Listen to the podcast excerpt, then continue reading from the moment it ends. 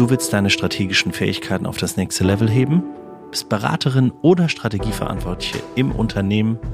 Dann haben wir jetzt genau das Richtige für dich. Im März findet wieder unser Zertifikatskurs für echte Strategiemacherinnen statt mit dem Strategy Frame. Wir würden uns sehr freuen. Es sind insgesamt vier Tage im März und ein halber Tag online. Und alle Infos dazu findest du auf unserer Homepage unter dem Navigationsbutton Training. Also jetzt anmelden. Wir haben nur noch wenige Plätze frei.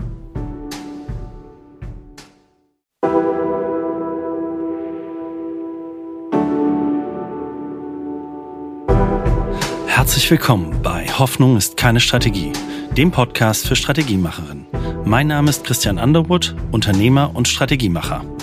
Mein Name ist Jürgen Weigand, Professor an der WHU Otto Beisheim School of Management. In unserem Podcast wollen wir den Mythos Strategie entzaubern und aufzeigen, wie Sie mit strategischer Arbeit in diesen volatilen Zeiten gewinnen können. Und ich sage ganz herzlich willkommen, äh, ja, unseren Zuhörerinnen und Zuhörern oder Zuschauern haben wir heute sozusagen. Wir haben sie mit in unser Studio genommen. Das ist das erste Mal, absolute Premiere. Äh, sie können uns sozusagen beim Podcast machen heute einmal zuschauen und äh, das im Rahmen hier einer Live-Veranstaltung des Bundesverbands der mittelständischen Wirtschaft. Darüber freuen wir uns auch. Deshalb ganz herzlichen Dank an Frau Jansen für die Einladung an der Stelle. Und ja, Jürgen, es ist heute ein ganz besonderer Tag für uns, denn unser Buch erscheint heute im Campus Verlag. Und äh, da das so ist, haben wir das natürlich mitgebracht. Ne? Ist jetzt äh, keine reine Werbeveranstaltung, keine Sorge. Aber einmal zeigen wir das Buch, es gibt es wirklich. Ähm, das ist sehr schön. Da haben wir jetzt sehr, sehr lange drauf gewartet und sehr lange dran gearbeitet. Und von daher sollen wir das auch zeigen und wir, wir, wir, wir erzählen Ihnen nachher auch gerne ein bisschen noch was, was Sie im Buch finden werden. Dazu gibt's aber auch sogar noch eine extra äh, gesonderte Podcast-Folge von uns auf äh, www.hoffnungistkeinestrategie.de finden Sie alle Folgen von uns, aber dazu dann später nochmal mehr. Ja, ähm, kurz zum Prozedere. Frau Janssen hat es schon gesagt, aber wir haben noch ein paar Nachzügler, die hier in die Konferenz reinkommen. Ähm, wir werden jetzt äh, unseren Podcast hier gemeinsam aufzeichnen. Das ist praktisch schon die Aufnahme unseres Live-Podcasts. Und äh, nach den 30 Minuten haben Sie dann die Möglichkeit, äh, Fragen zu stellen. Die können Sie auch vorher schon in den Chat schreiben. Und wir haben dann nochmal 15 Minuten, Ihre Fragen zu beantworten an der Stelle. Dafür sind wir natürlich sehr, sehr gerne da. Also schießen Sie gerne los. Und ja, ähm, Fragen ist auch jetzt das Stichwort, Jürgen, denn wir beginnen immer ja, wir beginnen immer mit einer schönen Leitfrage für den Podcast und die lautet heute, warum braucht denn ein waschechter Unternehmer, eine waschechte Unternehmerin überhaupt eine ausformulierte Unternehmensstrategie? Ja, dazu müssen wir uns zunächst mal fragen, was ist Strategie eigentlich? Und die einfachste Definition ist, es ist unser Plan, wie wir unsere gesetzten Ziele erreichen wollen. Und jeder sollte einen Plan haben, egal ob jetzt waschechter Unternehmer oder Leute in, in, in Großunternehmen, ohne einen konkreten Plan, wie wir vorgehen wollen. Ja, dann ist das alles nichts oder es bleibt dem Zufall überlassen. Ja, absolut. Und äh, wir haben immer eine schön, ein schönes Zitat, das wir auch äh, auspacken, wenn es um das Thema Strategie geht. Oder wenn ich auch mit vielen Unternehmern spreche. Ich habe auch mehrere Firmen äh, ja gegründet, äh, die ich hier so parallel äh, am, am Laufen habe. Und da ist das Thema Strategie ist, Zitat von Michael Porter, dem Strategieguru, ist zu wissen, was man nicht tun sollte. Denn wir, wir kennen das als Unternehmer. Äh, der Tag hat leider nur 24 Stunden. Wir haben nur zwei Hände und einen Kopf. Und selbst wenn wir wahnsinnig viel Gas geben, äh, reicht das meistens nicht, weil wir doch so wahnsinnig viel tun und so viel umsetzen wollen. Und das ist das Schöne. Das ja. ist in der Tat äh, ein wichtiges Zitat von Porter, dass wir uns erstmal überlegen sollten, was wir definitiv nicht machen. Denn wir alle haben begrenzte Ressourcen, seien es äh, Kapitalien oder Zeit. Und wir können nicht alles machen. Deswegen müssen wir uns im Klaren darüber sein, was ist das Beste für uns, wie wir unsere Ziele erreichen können und wie wollen wir es tun. Und der erste Schritt ist definitiv zu klären, was wir nicht tun werden. Genau, jetzt haben wir, äh, Jürgen, jetzt haben wir aktuelle, äh, aktuell sehr besondere Zeiten, sage ich mal. Es ist nicht, nicht immer so, äh, dass, äh, dass so viele Dinge gleichzeitig passieren. Ne? Also wir haben die Klimakrise, dazu äh, gesteigerte ESG-Regularien. Viele Mittelständler da draußen äh, haben davon gehört und wissen, was das heißt. Wenn sie morgen noch mal was finanzieren wollen, wird das eine spannende Kiste. Wir haben Lieferengpässe, ne? Material kommt nicht bei, es wird wahnsinnig teuer, die Fachkräfte zu suchen und zu finden äh, ist fast schon schwieriger, als die Sachen zu verkaufen. Ne? Also das, äh, äh, das merken wir auch. Wir haben Ukraine-Krieg, da fallen sogar auch Märkte weg, wie jetzt Russland, was für den einen oder anderen Unternehmer auch ein Problem ist. Und das alles nach zwei Jahren Corona, wo die Eigenkapitaldecke im Zweifel auch schon wahnsinnig stark gelitten hat. Und äh, ja, also da fühlt man sich doch als Unternehmer ein bisschen in der Zange. Und wie, Jürgen, was würdest du sagen, wie, wie kann man jetzt äh, nicht nur mit bloßer Hoffnung, dass das morgen alles vorbei ist, denn das wird es nicht sein. Äh, und wenn und es vorbei ist, dann kommt das nächste. Das haben wir spätestens jetzt nach Corona gemerkt. Ähm, was ist denn deiner Meinung nach, wie kann denn deiner Meinung nach strategische Arbeit dabei helfen, diese Herausforderungen anzugehen? Naja, äh, der erste Schritt ist zunächst mal überhaupt zu analysieren, die augenblickliche Lage. Du hast ja jetzt äh, sehr viele Themen genannt. Das sind Themen auf der Makroebene, die alle betreffen, ob Unternehmen oder die Gesellschaft als solche. Und wir müssen, wenn wir Entscheidungen treffen wollen für die Zukunft, uns überlegen, äh, welche Einflussfaktoren sind denn im Augenblick die relevanten und welche werden es in der Zukunft sein, auf den verschiedenen Ebenen. Auf der Unternehmensebene, auf der Industrie- und Marktebene und auch natürlich auf der Markt Makroebene. Und dazu kommen natürlich die vielen verschiedenen Trends, äh, von denen keiner weiß, wie sie sich weiterentwickeln werden sei es äh, der Alterungsprozess in vielen Gesellschaften, sei es mögliche neue Pandemien.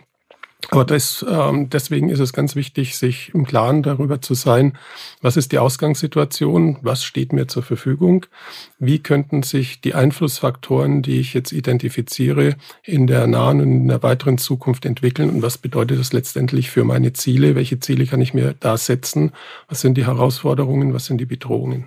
Mhm. Also eine Situationsanalyse. So ist es. Ganz wichtiger Bestandteil unseres sogenannten Strategy Frames, den wir im Buch haben, also auch eine schöne Visualisierung, äh, in, in der man äh, dann auch diese verschiedenen Punkte finden zum Thema Markt, Kunden, Wettbewerb, Trends und auch allgemeines Umfeld.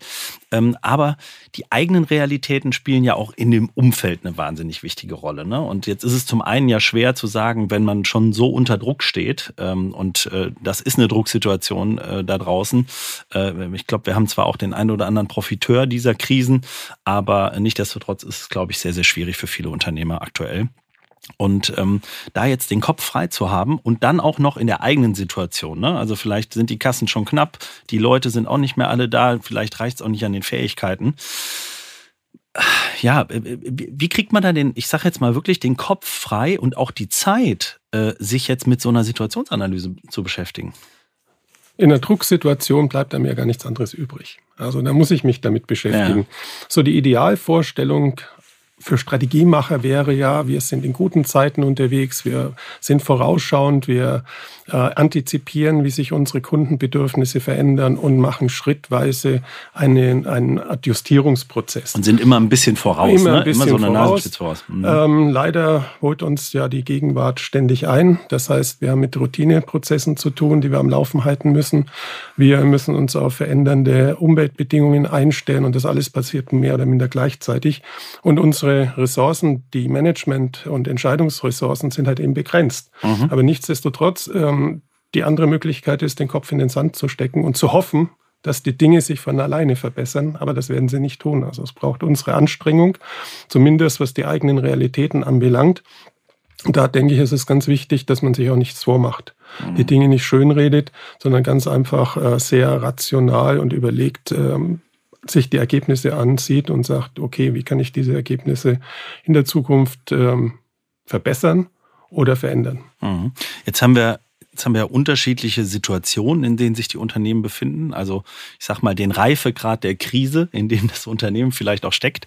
Ähm, und äh, ich habe mal verschiedene Krisenarten mitgebracht. Eine Absatzkrise, ne? also ist dann vielleicht ein Vertriebsthema äh, da draußen. Das ist zwar nicht schön, aber äh, ich sag mal, da kann man, kann man im Zweifel noch kurz mit leben.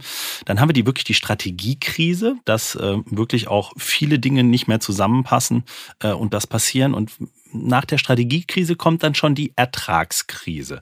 Das ist dann schon nicht mehr ganz so schön. Ne? Dann äh, steigt der Druck im Kessel äh, an der Stelle. Dann fehlt vielleicht auch Geld für notwendige Investitionen, um auch einen Strategiewechsel äh, herbeiführen zu können. Ja, und dann landen wir bei der Liquiditätskrise und was äh, danach kommt, äh, das kennen wir, äh, ja, das äh, fürchten immer alle Unternehmer, ne, wenn der Insolvenzverwalter dann kommt oder man äh, dann die Insolvenz dann auch anmelden muss. Da gibt's auch Schutzschirmverfahren und, und sonstige Themen. Da will ich jetzt gar nicht drauf eingehen, aber In welchen, ja, in welchen dieser Krisen würdest du sagen, kann man überhaupt noch über Strategie nachdenken und auch so einen Prozess starten? Der ist ja auch aufwendig. Naja, immer dann, wenn die Ergebnisse sich verschlechtern, sollte ich von vornherein drüber nachdenken, warum sind die Ergebnisse jetzt auf einmal schlechter? Ähm, was hat das mit unserer bisherigen Strategie zu tun? Äh, was sind Ergebnisse, die auf externe Faktoren, die wir nicht voll unter Kontrolle haben oder gar nicht unter Kontrolle haben, zurückzuführen? Und äh, mein Rat ist immer, aus der Strategie einen kontinuierlichen Prozess zu machen. Also nicht, wie es oft passiert, wir gucken uns jetzt, wir haben jetzt eine Strategie in drei Jahren, äh, gucken uns die Strategie wieder an. Das funktioniert aus meiner Sicht nicht oder nur schlecht, weil sich eben die Umwelt ständig verändert. Das heißt, ich muss am Ball bleiben und wenn ich eine Absatzkrise habe, dann muss ich mir natürlich überlegen, was passiert da auf der Nachfrageseite. Das kann ja bedeuten, dass äh, zum einen meine Vertriebskräfte nicht mehr gut genug sind, nicht mehr stark genug oder die Nachfrageseite sich so verändert hat, dass sich Präferenzen verändert haben. Und auch da müsste ich eigentlich vorausschauend arbeiten mit meinem Marketing-Team am Ball sein und reinhören, was die Kunden denken, wie sie fühlen und wie sich ihre Präferenzen dann verändern könnten. Ähm, wir können jetzt alle Krisen durchgehen. Also ich hoffe nicht, dass diejenigen, die uns heute zuhören, in einer Liquiditätskrise sind. Man, das, da braucht es dann fast den Insolvenzverwalter, wie du sagtest. Aber auch wenn es um eine Ertragskrise geht, muss ich mir äh, ernsthafte Gedanken machen. Das, was ich an den Markt bringe, scheint ja nicht mehr profitabel genug zu sein. Mhm. Das heißt, ähm, wenn ich Profitabilität mir ansehe, hat zwei Elemente. Das eine sind die, die Absätze oder die Erlöse, die ich erzielen kann. Das andere ist die Kostenseite. Und beides muss ich gleichzeitig managen können. Natürlich, wenn es mir gelingt, die Erlöse wieder hochzusetzen, dann äh, verbessert sich auch meine Liquiditätssituation. Und gleichzeitig muss ich natürlich an der Kostenseite arbeiten, weil wenn ich das nicht tue, wir haben Wettbewerb, die Wettbewerber werden es definitiv tun. Also, ich brauche in dem ganz, für jede Art von Krise, brauche ich letztendlich einen Plan, wie werde ich mich verhalten, wenn diese und jene Krise eintritt. Und wenn ich in der Krise schon bin, ja, dann muss ich sowieso laufen. Genau, dann, äh, dann ist Handeln gefragt. Aber das ist auch vorher gefragt, denn wir reden ja vom Strategie machen, das konkret tun. Und das, was du jetzt beschrieben hast, ist für viele jetzt auch, und äh, so fühlt man sich ja dann auch im Alltag als Unternehmer, das ist total komplex. Das sind so viele Stellschrauben in einem großen Kästchen und die immer alle parallel im Blick zu haben, das ist doch eigentlich wirklich die Herausforderung, oder? Das also äh, ist mir auch immer schwer. Ne? Jetzt haben wir heute Buchstart, äh, da wird gelauncht, ne? Und gleichzeitig muss ich gucken, dass genug äh, Kohle auf dem Konto ist ist und äh, ne, der Steuerberater nicht äh, den ganzen Tag anruft. Ja, ich, das ist in der Tat die Herausforderung für jeden, der ein Unternehmen führt, nämlich die Komplexität äh, noch irgendwie zu überblicken, weil die meisten Entscheidungen, die wir treffen, sind interdependent. Das heißt, sie haben Nebeneffekte, die wir vielleicht gar nicht äh, im Augenblick äh, sehen und das gesamte System vom internen, von der internen Organisation, von der Produktion, Vertrieb und so weiter auf das abzustimmen, was täglich im Markt passiert, das, das ist eine Kunst. Und da passieren natürlich auch Fehler. Wenn ich so mir die Wirtschaftspresse ansehe, da werden dann häufig Unternehmens äh, Führungskräfte gescholten, weil die Dinge nicht gut laufen. Ähm, dabei vernachlässigt man aber, dass das komplexe Organisationen sind. Selbst ein ähm, kleiner Mittelständler hat schon eine relativ komplexe Organisation. Und die Dinge gleichzeitig im Blick zu behalten und verschiedene Bälle zu jonglieren. Ja, wir haben die Fußball-Weltmeisterschaft, deswegen fällt mir gerade ja. dieses Bild ein. Das ist eine Herausforderung und das ist in keinster Weise einfach. Ja, absolut. Um das aber ein bisschen einfacher zu machen, haben, haben wir uns was überlegt und äh, das ist sozusagen auch der Kern unseres, äh, unseres Buches an der Stelle, der sogenannte Strategy Frame. Ich blätter sozusagen mal an die Stelle, äh, dass man den auch mal sehen kann, sonst reden wir die ganze Zeit darüber und, hat, und man hat ihn nicht gesehen. Wir haben es versucht, äh, mal nicht in tausend PowerPoint-Seiten, äh, wie das doch so häufig dann in sehr großen Organisationen passiert oder in äh, sehr unübersichtlichen Excel-Tabellen, äh, das Ganze auf eine Seite zu bringen. Sprich, der Strategy Frame hat verschiedene Module von der Situationsanalyse auf dieser Seite hier, dem Zielbild in der Mitte und den Handlungsfeldern. Sprich, ähm, festzulegen, wo stehe ich, du hast das eben gesagt, die Situationsanalyse, was ist unsere Kernherausforderung, wo wollen wir hin, denn es ist ja wichtig zu wissen, wo ich stehe, wenn ich dann definiere, wo ich hin will, weil sonst ist der Mond vielleicht dann doch noch mal ein bisschen weiter weg, äh, als man sich den wünscht. Also sprich, sein Zielbild festzulegen, das zu operationalisieren mit konkreten Zielen und Schlüsselergebnissen und das zu zu übersetzen in die Handlungsfelder, um die Organisation anzupassen. Das sind sozusagen die drei Elemente unseres Strategy Frames, äh, der auch als Visualisierungshilfe und auch als Leitfaden durch den gesamten Workflow hilft. Da haben wir acht Workflow-Schritte in unserem Buch definiert ähm, die dann dabei helfen sollen, ähm, den Unternehmern, aber auch äh, Geschäftsführern, Führungskräften in großen Unternehmen Schritt für Schritt genau die Informationen zu geben, die es in dem Moment braucht. Denn wir sagen, ne, spätestens bei der Liquiditätskrise rufen wir nicht mehr den Strategieberater an, denn der kostet verdammt viel Geld. Das, das ist richtig. Ähm, ich meine, Strategieberater haben definitiv äh, ihren Wert. Ja? Und das hängt natürlich auch von der Unternehmensgröße ab, äh, wann ich mir Beratungen ins Haus holen will. Grundsätzlich würde ich schon sagen, ähm, ist immer gut, eine Außenansicht zu bekommen. Dann schmort man nicht im eigenen Saft. Mhm. Und du hast vorhin die eigenen Realitäten angesprochen. Äh, man kann es auch zu sehr betonen und mhm. dann eine Nabelschau betreiben und vergisst dabei, was um einen herum passiert. Also von daher denke ich, ist es schon auch ganz gut, sich eine Außenansicht mal zu holen. Aber nichtsdestotrotz, ich bin immer ein Fechter dafür, Verfechter, die Strategie selber erstmal zu denken äh, zumindest die Formulierung, nachdem ich äh, mir angeguckt habe, äh, wie die Situation ist, muss ich in der Lage sein, daraus abzuleiten, worauf will ich mich denn konzentrieren. Wir haben ja vorhin gesagt, die Kunst ist, für, zunächst mal zu entscheiden, was wir nicht tun wollen. Daraus mhm. leiten wir ab, was wir tun wollen. Das ist der berühmte Fokus. Und von da kommt dann der nächste Schritt nach der Formulierung, die berühmte Implementierung der Strategie. Das ist ein komplettes Thema für sich selbst. Und äh, was wir hier mit unserem Strategy Frame versucht haben, ist äh, Strategie von End-to-End -End zu machen, also vom Anfang von der Situationsanalyse bis wirklich hin, nicht nur zur Implementierung, sondern dann auch zur Umsetzung der Strategie. Und Adjustierung. Ne? Also wir, haben, wir haben genau. auch Strategieroutinen hier drin. Du hast gesagt, bei der Umsetzung, das ist wie, ähm, wenn man ins Fitnessstudio geht oder abnehmen möchte. Ne? Wenn ich die Routine nicht, wenn ich einmal ins Fitnessstudio laufe, dann bringt mir das nichts. Ich muss halt regelmäßig das tun. Und bei Strategie ist das Gleiche. Der einmalige Prozess, wo man jetzt großartig was erarbeitet, äh, der, der ist zwar nett, äh, aber der hat keinen langfristigen Effekt. Ne? Und äh, deshalb ähm, haben wir auch hier ein paar Strategieroutinen dabei, die dabei helfen sollen. Also es geht darum, Strategie selber zu machen mit der eigenen Führungsmannschaft. Das ist, glaube ich, der Kern, äh, der uns auch antreibt, weil wir sagen, also gerne beraten wir unsere Kunden, das macht doch total Spaß, aber die Akzeptanz ähm, und der Buy-in der Mannschaft ist einfach wahnsinnig groß und viel, viel höher und die Umsetzung gelingt auch besser, wenn sie es als eigene Strategie begreifen und nicht als von extern aufoktroyiert vom Chef oben herab. Ich glaube, diese Zeiten sind äh, vielfach einfach vorbei. Äh, die gelingen nur noch sehr, sehr bedingt. Ne? Definitiv. Und was du gerade sagtest, das Einbinden der, der Mitarbeiter, der eigenen Leute ist extrem wichtig. Ich will mal äh, kurz aus einer Studie zitieren, die von Strategy End vor der Pandemie gemacht wurde. Strategy End ist der Strategieteil von PwC.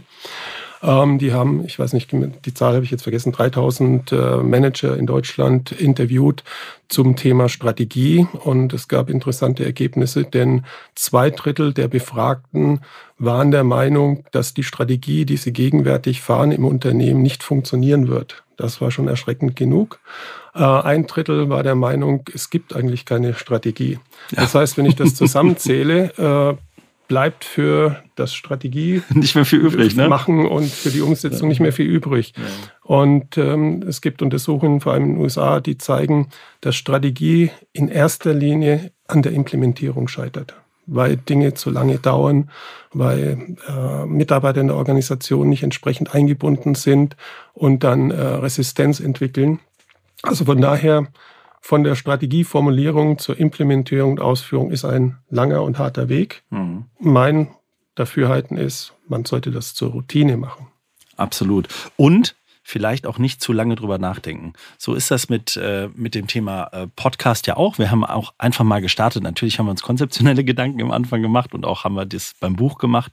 Aber der Punkt ist ja auch äh, einfach der, Strategie machen beginnt damit, dass ich anfange, mich dazu, äh, damit zu beschäftigen. Und da soll das Buch ein Anstoß sein, soll, soll klare Anleitung bieten und auch wirklich zum Machen anregen. Also wir haben auch wirklich ganz, ganz viel zum Ausfüllen. Ich sag mal, leere Seiten zum Ausfüllen, viele Tabellen, viele Visualisierungen Umgebung, in dem man sich bewegen kann, ähm, um, um es dann auch einfach pragmatisch zu machen. Und für denjenigen, der auch eine, ja, ich sag mal, größere, komplexere Organisation hat und sagt so, ah, Buch äh, in diesen Zeiten 2022, was soll ich da mit einem Buch? Ich würde das gerne mit einem Tool digital machen bei uns haben wir auch was. Heute auch gelauncht. Unser Strategy Frame, den gibt es sozusagen auch digital auf www.strategy-frame.com. Dort gibt es praktisch den gesamten Workflow sowie das Ausfüllen des, äh, des Strategy Frames und die gesamte Organisation für den Prozess. Wir haben alles in ein digitales Tool gepackt. Äh, natürlich ähm, datenschutzkonform und auch äh, für die Informationssicherheit ist gesorgt nach Microsoft. Also da, das mal hier der kurze Werbeeinspieler nochmal, aber äh, genau mit dem gleichen Ansatz, ähm, de, den Unternehmer und die Unternehmerin in die Lage zu versetzen, selbst äh, die Hoheit über den Strategieprozess zu haben. Das ist uns einfach wichtig und dann auch die Entscheidung treffen zu können, ich nehme mir noch jemanden dazu, gerne auch mal nur punktuell vielleicht, ne? aber, aber mich nicht, ich sage immer, vom, vom Unternehmensberater äh, am Ring durch die Manege führen zu lassen. Das ist, glaube ich, äh, ein Gefühl, das man als Unternehmer nicht so gerne hat. Dem kann ich nur zustimmen. Ja. Und äh, sich punktuell zu verstärken, das hatte ich ja vorhin schon angesprochen, ist definitiv keine Schande. Ja. Im Gegenteil. Ja, jetzt ähm, Jetzt, jetzt überlegen wir aber mal, jetzt haben wir vielleicht schon ein paar hier überzeugt, die sagen so, ich müsste jetzt mal ganz dringend äh, dann doch mal, mal strategische Gedanken machen. Jetzt ist das wahnsinnig kompliziert, meine Mannschaft vielleicht auch nicht geübt. Wir haben das so als Prozess im Unternehmen vielleicht auch so eigentlich noch nie gemacht, weil bisher lief das doch alles ganz gut. Ne? Also vielleicht hat sich auch die Generation vor uns schon viele Gedanken gemacht, das war super aufgestellt, die Märkte immer da und, und wir haben das immer gut hingekriegt. Und jetzt bricht dieses, ich sage jetzt mal, das Kartenhaus dann auch mal langsam zusammen und jetzt müssen müssen wir handeln. Ähm, wie kriegen wir denn das jetzt hin mit Leuten, die jetzt keine Erfahrung haben mit Strategie machen? Ja, indem man einen strukturierten Prozess hat im Unternehmen, das du ja angesprochen. Äh, Leute haben früher schon gute Dinge gemacht und äh, vieles geht aber auch verloren, weil Handelnde und Entscheidende dann wechseln. Und dieses Know-how muss dann neu aufgebaut werden. Und äh, ich bin jetzt kein großer Freund von Formalisierungen, Regulierungen, ähnliches, mhm. aber einen strukturierten Prozess zu haben, äh, zu wissen, an welcher Stelle ich was im normalen Arbeitsablauf machen muss, weil machen wir uns nichts vor. Und das höre ich auch immer aus den Unternehmen, ah, wir sind im Strategieprozess und ich weiß gar nicht, wie mein Routinegeschäft noch machen soll. All diese Meetings und schon wieder eine Arbeitsgruppe, ähm, das äh, sollte nicht so laufen, sondern man sollte das kontinuierlich am Workflow orientiert entwickeln können und zwar transparent. Das heißt, wenn neue Leute hinzukommen, können sie sich jetzt entweder digital oder auf anderem Wege äh, einklinken und sagen, ach, das ist der Stand der Dinge, hier ist mein Beitrag. Und äh, so können wir das, sag ich mal, in die Organisation reinbringen, dass alle, die beteiligt werden sollten, auch das Gefühl haben, dass sie zu jeder Zeit äh, im Prozess mit drin sind. Ja, absolut. Jetzt äh, kennen wir das aber. Corona ist immer noch nicht ganz weg. Äh, und äh, viele sitzen jetzt auch noch im Homeoffice oder haben ihre Belegschaft und ihre Führungsmannschaft nicht im Unternehmen. Ähm, und äh, das ist eine absolute Herausforderung. Wie, wie, wie gelingt das so? Ich sag mal, führen, remote führen und remote Strategie machen. Ganz großes Thema bei allen Unternehmen, mit denen ich so in der letzten Zeit äh, gesprochen habe. Wie mache ich das? Was ist denn dieses New Work?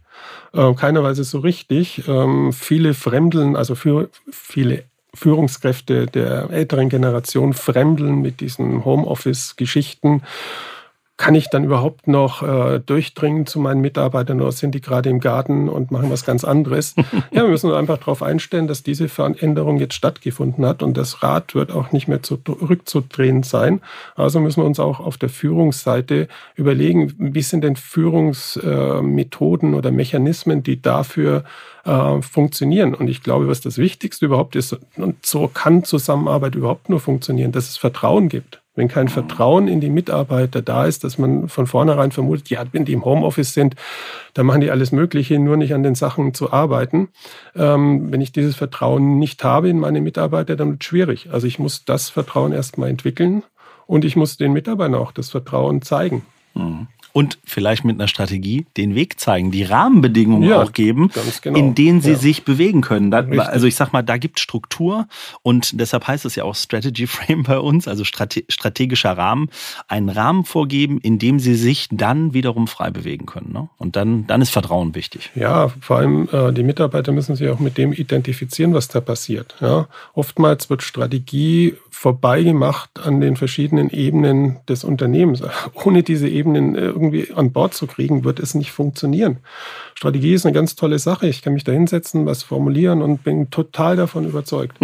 Aber wenn ich jetzt die Organisation nicht darauf einstellen kann, äh, anpassen kann auf das, was ich da vorhabe, dann wird es immer schwierig, egal ob das jetzt Homeoffice-Geschichten sind oder nicht. Mhm. Jetzt, äh, jetzt sind wir ja schon von Strategie zu Führung gekommen. Funktioniert beides auch ohne einander?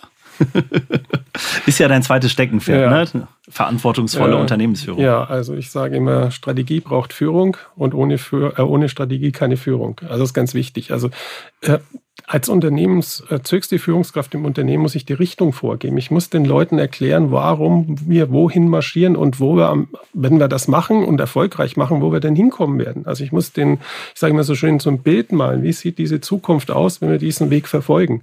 Wenn ich das nicht mache, dann sind wir, dann ist jedes Ziel möglich, jede mhm. Destination, wenn ich mal so das Bild des, des, des Reisenden an, be, betrachte und ich sage, naja, ich fahre einfach mal drauf los, ich werde schon irgendwo ankommen, dann werde ich sicher sicherlich irgendwo ankommen. Aber ob das die beste mögliche äh, Zielrichtung ist, äh, sei dahingestellt. Ja? ja? Und deswegen muss ich den, den Leuten auch sagen, das ist der Rahmen, da wollen wir hin und das sind die Gründe dafür. Ja, weil das schafft erstens mal auch eine psychologische Sicherheit, glaube ich, für alle.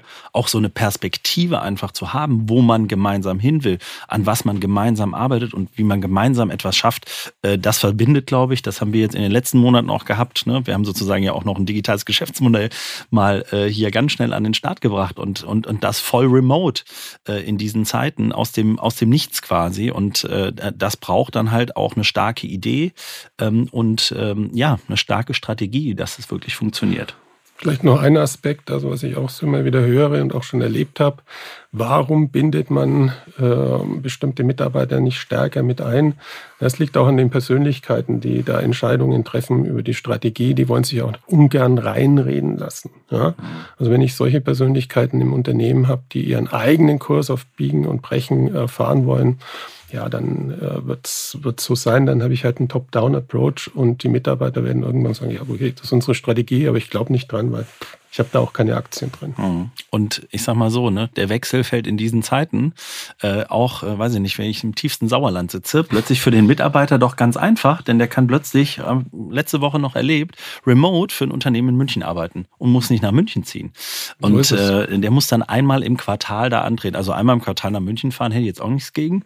Äh, ist Schöne ja, Abwechslung. Genau, hat man wenigstens ein bisschen Abwechslung, kommt man nochmal aus dem Homeoffice raus. Aber ähm, das zeigt ja einfach schon, der Kampf um die Talente ist entbrannt die Leute äh, brauchen keine, äh, ja, ne, die, die müssen nicht, selbst wenn sie am Ende der Welt wohnen. Und viele unserer mittelständischen Unternehmen und Unternehmerinnen da draußen, die sitzen halt nicht in den großen Ballungszentren, sondern die sitzen auf dem Land. Da war es eh schon schwierig, gute Leute zu finden.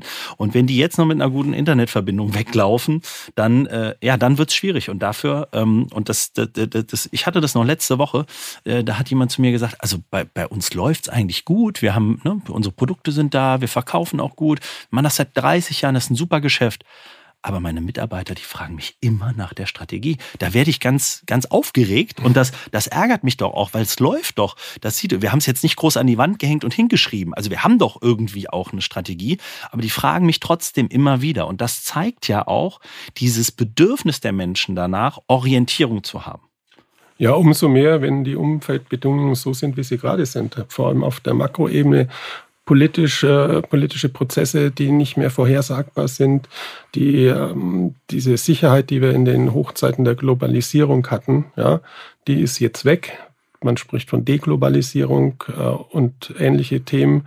Ähm, da wird es natürlich äh, schwierig für Mitarbeiter, die nicht selber die letzten Entscheidungen treffen dürfen, sich sicher zu fühlen. Und dafür braucht es wiederum Führung.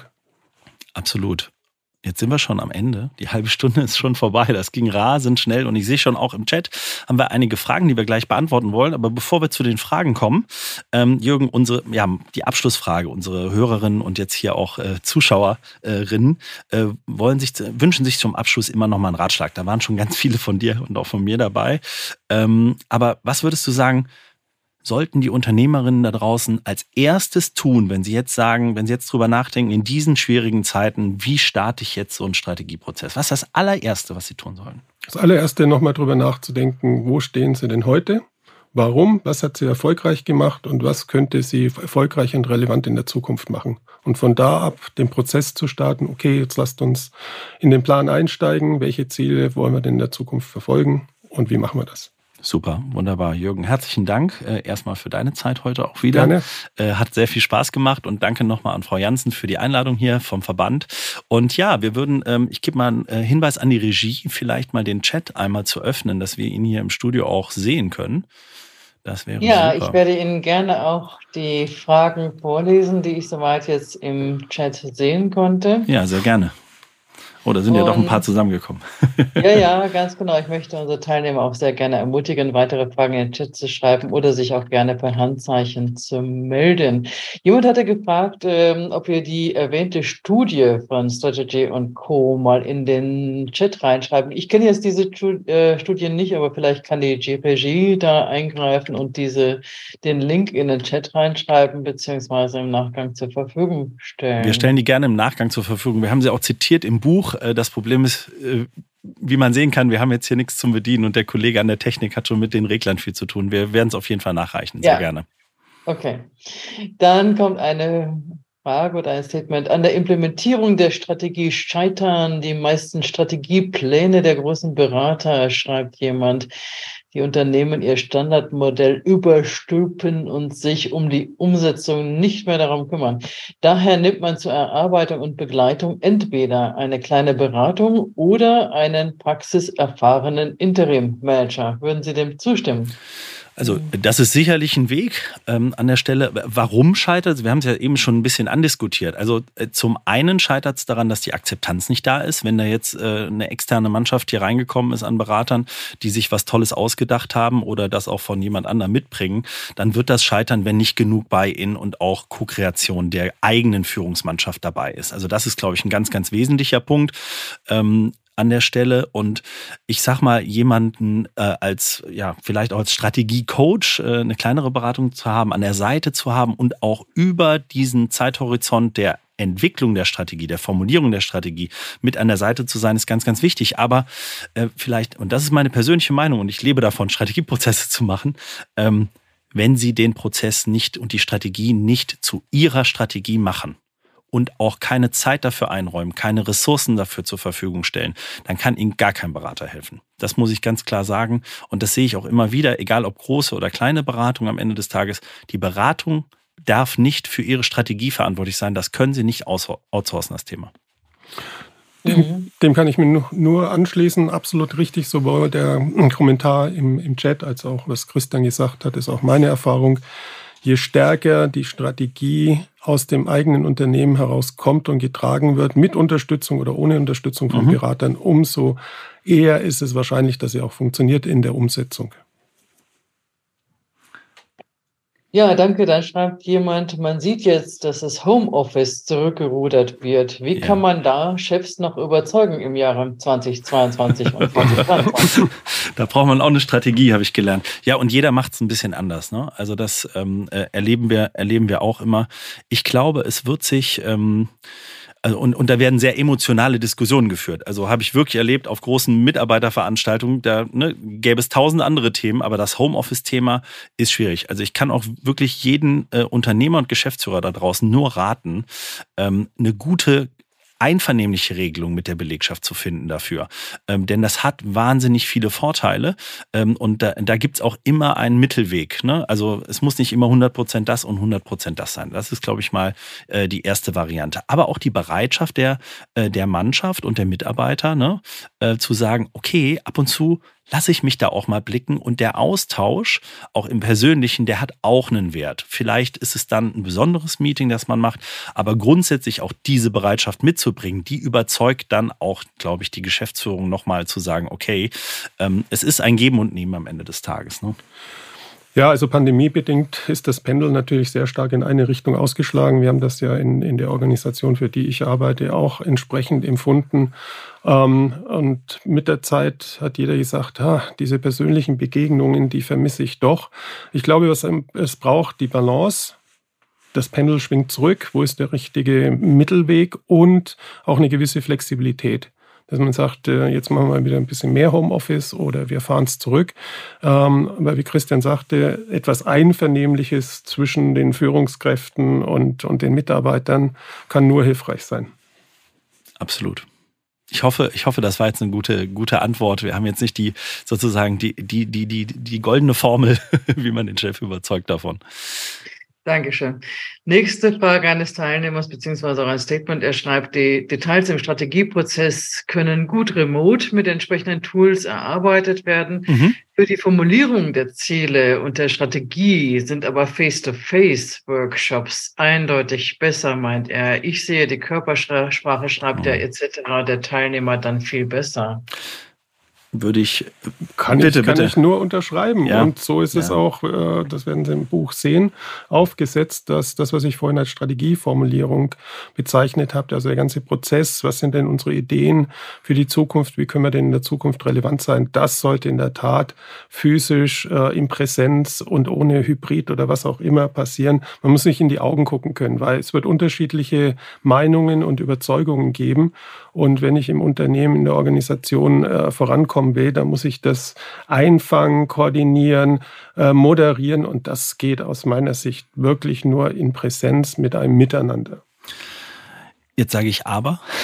Ja. Wir haben es in Corona auch geschafft, äh, es voll digital äh, zu machen an einer oder anderen Stelle. Also es geht schon. Es geht aber auch viel verloren. Und da, deshalb äh, stimme ich am Ende des Tages doch hier ähm, zu. Wir haben im Buch auch konkrete äh, Agenten da äh, drin für die Meetings, Tipps und Anleitungen, wie dann auch die physischen Termine zu gestalten sind, aber auch wie die Zusammenarbeit über das digitale Tool läuft. Also unser Tool ist auch so angelegt, dass Sie das in jeder Situation einsetzen können. Sei es remote zu Hause, ähm, in der Einzelarbeit, gemeinsam an Themen, Analysen vielleicht zu arbeiten oder es auch dann gemeinsam im Workshop zu nutzen. Dann haben Sie immer eine Datenbasis müssen nicht immer 1000 PowerPoint-Folien, Excel-Tabellen hin und her schieben und neu aufbereiten, sondern haben, haben praktisch eine Basis, um das gemeinsam zu tun. Aber ich finde, was noch viel wichtiger als Körpersprache ist, das sind nämlich genau die Sachen auf der Agenda. Und deshalb highlighte ich die immer gerne rot. Das ist die Kaffeepause, die Mittagspause und noch viel eher die Abendveranstaltung.